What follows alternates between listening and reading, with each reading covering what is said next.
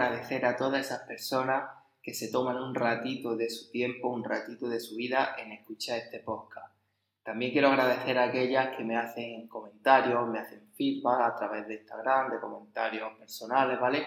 Y me hacen también, por supuesto, críticas constructivas. Lo agradezco muchísimo y os agradezco también que apoyéis este podcast. Este podcast nacido bueno, nacido y siendo muy rudimentario, muy casero, siendo un proyecto personal mío, os lo agradezco de corazón, ¿vale? Y ahora sí, damos comienzo al episodio número 7, ¿vale? Y hoy quiero que me dejéis hablar de la magia.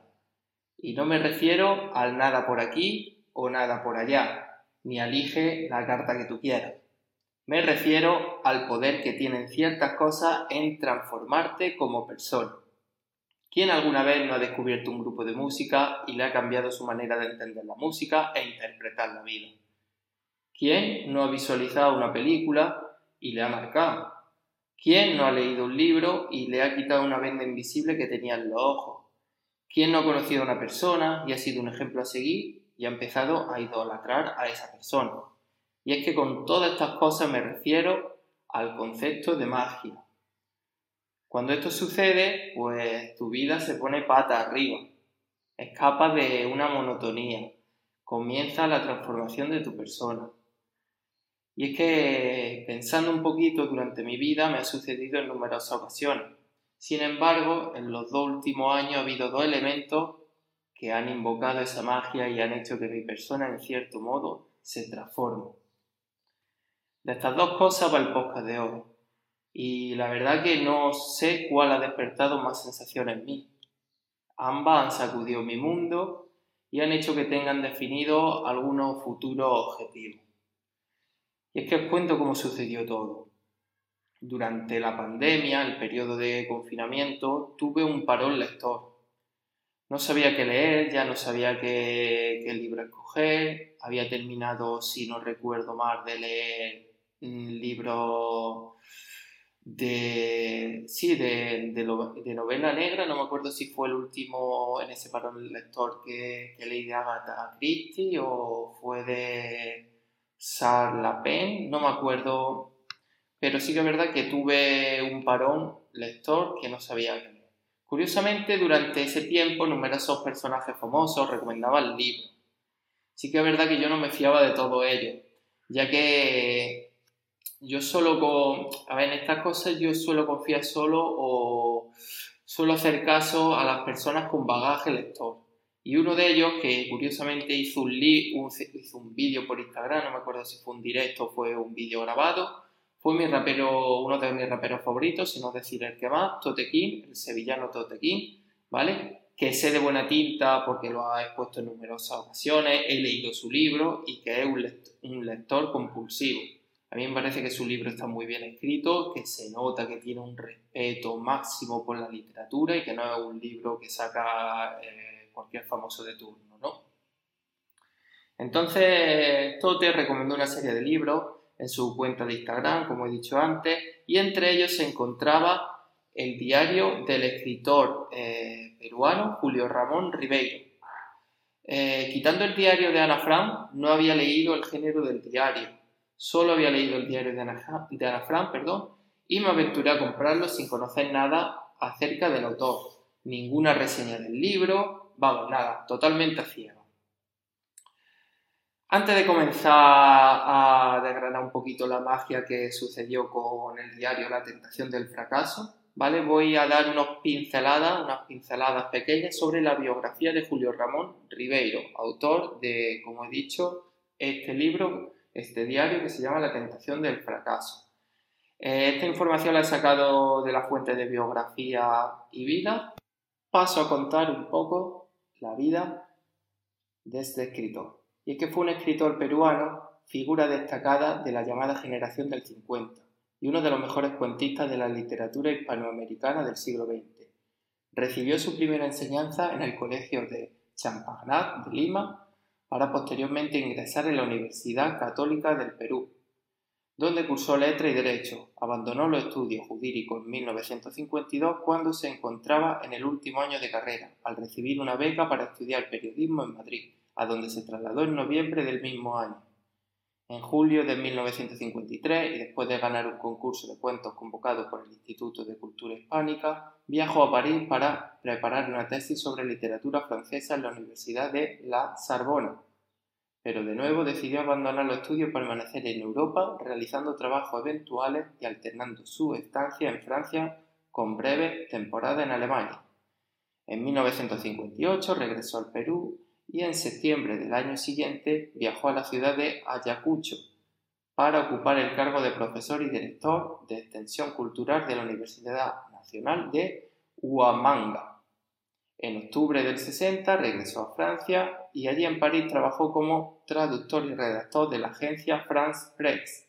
En 1972 fue nombrado agregado cultural peruano en París y delegado adjunto ante la UNESCO Hacia 1993 se estableció definitivamente el DIMA.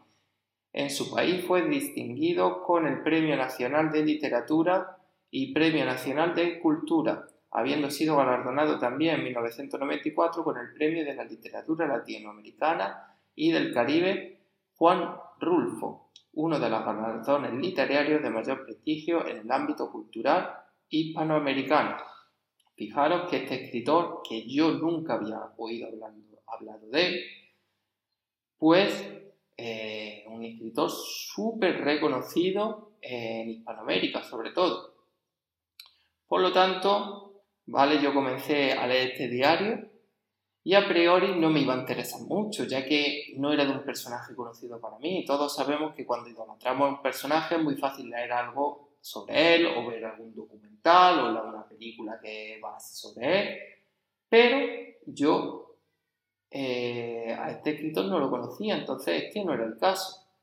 Empecé a leer el libro y a medida que fui leyendo el diario iba conociendo poco a poco al autor y comenzó a ganarme.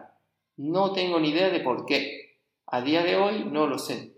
Pero es que este autor vivía su vida de una manera algo caótica. Es que, de verdad, recomiendo muchísimo este libro, porque yo todo lo que pueda contar aquí, mm, vamos, es imposible que os hagáis una idea. Si os gusta reflexiones y, leer, yo lo recomiendo muchísimo. Es que sus reflexiones eh, tratan de temas temporales que aún tienen vigencia. Eh, no hace reflexiones de aquella época, sino reflexiones, la verdad, que, te dan a pensar a día de hoy. Sus anécdotas de viaje, tienen miles de anécdotas de viaje, ya que, como he dicho en la biografía, he estado explicando un poquito, eh, ha estado en muchos países. Un estilo de vida que, mm, bueno, no sé si será típico de los escritores, pero yo creía que ese estilo de vida no lo tenían precisamente los escritores. A este autor le encantaba mucho la nocturnidad, bebía mucho, vivía al día, eh, apenas le importaba el dinero, apenas tenía el dinero. Cuenta también unos pasajes que de Madrid a Francia para conseguir el, boleto de tren, el billete de tren, tuvo que vender sus libros. Vendió los libros y pudo conseguir el, el, billete de tren para, viajar a Francia. Imaginaros eh, la importancia que le daba este autor al dinero, era nada o nula, y vivía siempre al día. Tenía una riqueza, eso sí, tenía una gran riqueza cultural. Es un autor muy, muy culto. Quien lea este diario lo va a comprobar de primera mano. Y la verdad que ese estilo de vida yo creo que fue el que me enganchó al otro y me llamó mucho la atención. También me llamaron mucho la atención los escritos y las reflexiones. Eh, son reflexiones de verdad muy, muy buenas. Eh, no me voy a poner aquí a leer algunas de, las reflexiones, pero sí que es verdad que quiero dejar a los que me están escuchando y les guste leer, quiero dejar con la intriga para que cojan este diario con, con más fuerza y más ganas. Y para mí este libro es mi mayor tesoro que tengo a día de hoy, tesoro literario hablo. Es un gran tesoro. Este libro, de este libro yo creo que no me podría deshacer porque la verdad lo tengo aquí en la mano y es que lo he leído una vez, lo he leído una vez entero, he leído muchas veces pasajes porque está dividido en años de su vida, entonces he, vuelto a leer años y la verdad que siempre saca algo nuevo de este libro. Este libro quiero agradecer a Tote King que, que lo recomendara en la pandemia porque a mí me puso de pata arriba durante el periodo de confinamiento me hizo viajar a, muchos lugares, a reflexionar. Imaginaros en el periodo de confinamiento, cuando estábamos todos confinados, eh, que te ayuden a reflexionar y a pensar, la verdad que fue muy importante para mí. Entonces me puso pata arriba, la verdad. Y ese ha sido una de las la primera cosa que ha puesto mi mundo pata arriba. Voy con la segunda, ¿vale? Y es que continúo con otro descubrimiento que ha cambiado en cierto modo mi visión de, la vida. Hablo de la obra y trabajo del, del fotógrafo francés Theo Gosselin. No sé si se pronuncia así, no sé si es Gosselin, Gosselin, no lo sé, ¿vale? Y es que este fotógrafo nació en Normandía en 1990. Creció cerca del mar, el viento, el bosque y el sonido de la guitarra eléctrica menciona en su biografía de su página web. ¿Por qué este fotógrafo ha cambiado mi vida y no otro? Vamos a ver. Aquí quiero dejar una cosa clara, ¿vale?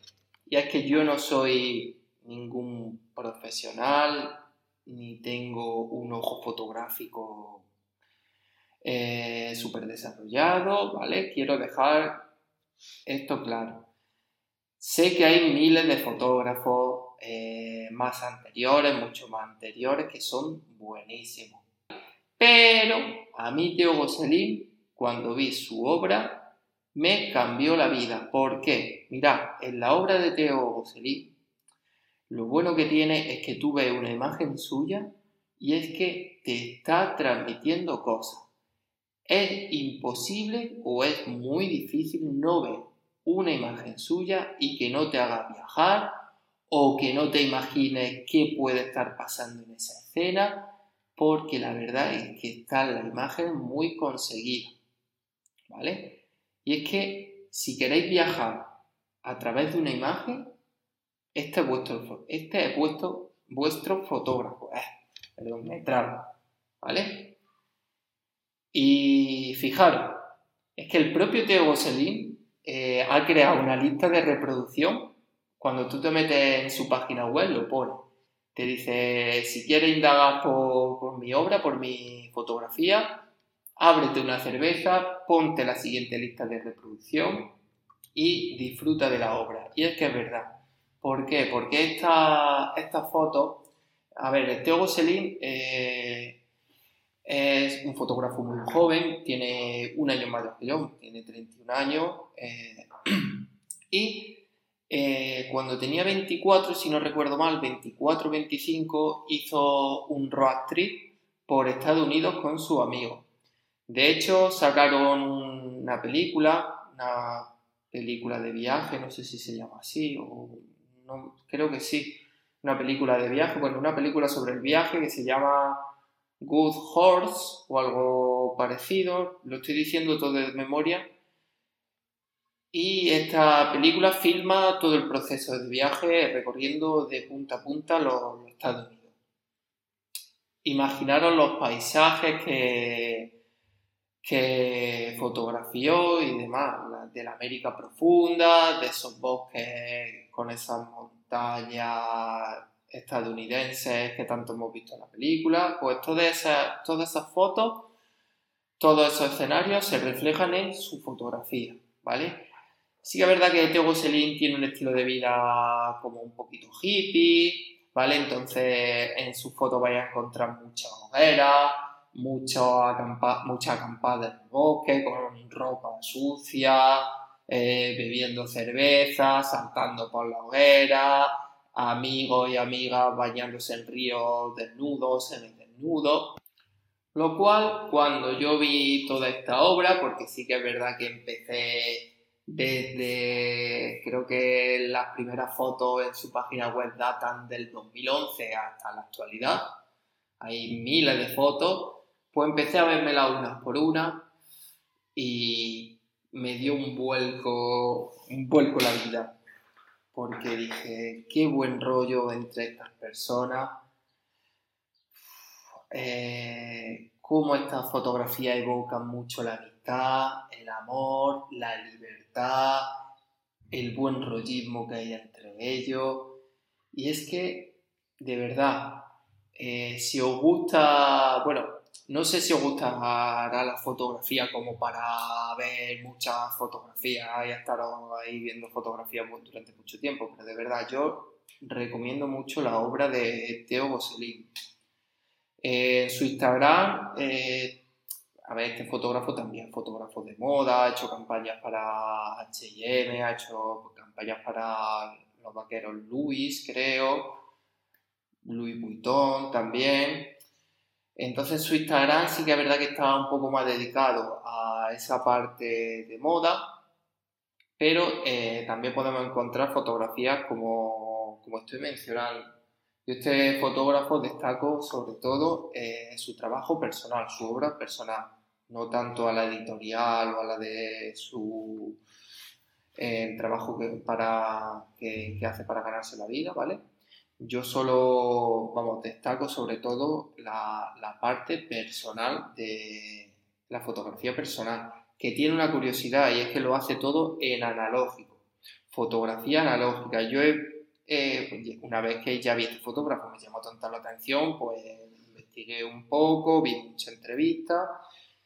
Y es que es verdad lo que, lo que decía, porque decía que en su road pasaba de llevarse cámaras de fotos, cámaras de fotos digital, porque eso le causaba un poco de estrés, porque quería ya tener las imágenes inmediatamente, subir las redes sociales, tenía que llevar cámara, tenía que llevar ordenador para y demás, y lo que le causaba, como hemos dicho, agobio, estrés y no disfrutaba del viaje. Entonces cogió su cámara analógica, muchos rollos de películas, muchos carretes y foto que hacía, foto que sabía que no la podía ver hasta que no la revelara. Entonces dice que se tiró más de un mes viajando, disfrutando, cuando volvió a casa, cuando llegó a su Francia natal, pues eh, reveló esa, esa, foto y ahí fue otro viaje, fue recordar eh, el viaje que hizo con los amigos, recordarlo y tenerlo para siempre en esa fotografía. Yo he hecho un curso de fotografía analógica que me regaló mi novia y se lo tengo muy, muy, muy agradecido porque fue una experiencia brutal. Me regaló con Daniel Casares, un fotógrafo reconocido aquí en Cádiz y bueno, en el mundo, publicado también en National Geographic. Y fue una experiencia maravillosa. ¿Qué quiero decir? ¿A dónde quiero ir con esto? Pues que la fotografía analógica tiene también una magia especial que hace que piensen más la fotografía y a esa fotografía le tengan mucho cariño porque esa fotografía no es la típica fotografía que haces con el móvil y dispara miles de veces no, ahí cada fotografía cuesta dinero, porque un rollo de película, un carrete trae 36 o 24 fotografías según, y cada fotografía pues cuesta un dinero. Entonces esa fotografía le tiene mucho aprecio. ¿Qué pasa? Pues que este fotógrafo pues, hace fotografía analógica con su amigo y demás, no cuida mucho la técnica, eh, hace fotos esporádicas, fotos que son preciosas, ¿verdad? Que te, y lo más importante, que te transmiten algo, que yo creo que es lo importante de la fotografía, que tú veas una fotografía y te transmita algo. En Instagram, desgraciadamente, tenemos millones de fotografías al día, al minuto, hay millones de fotografías y no nos paramos, si hay una foto buena, no nos paramos a verla con detenimiento.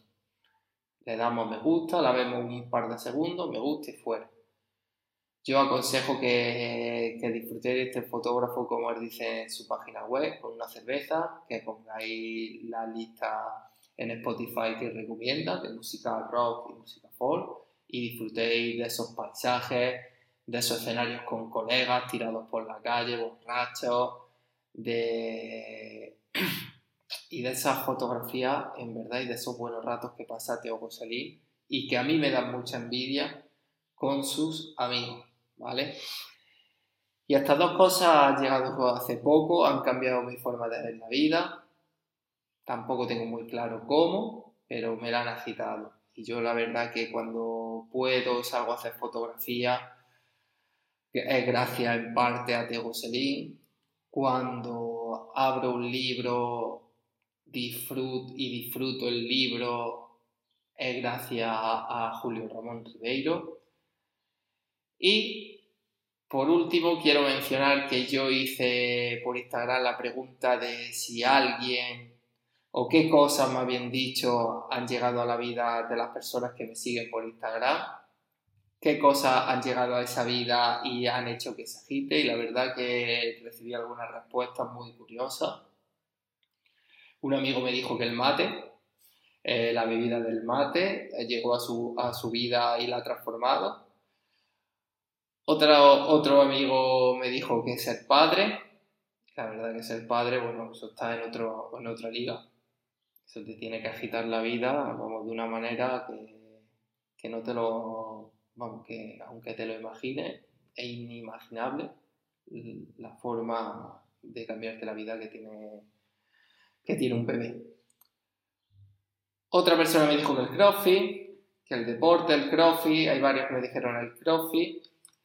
Y la verdad que yo lo practico, un deporte que engancha muchísimo, que hace unas relaciones sociales con tu compañero muy buenas y sobre todo que estás en, en constante competición contigo mismo. Mencionaron también el baile, como una disciplina de baile pues ha cambiado su forma de vida.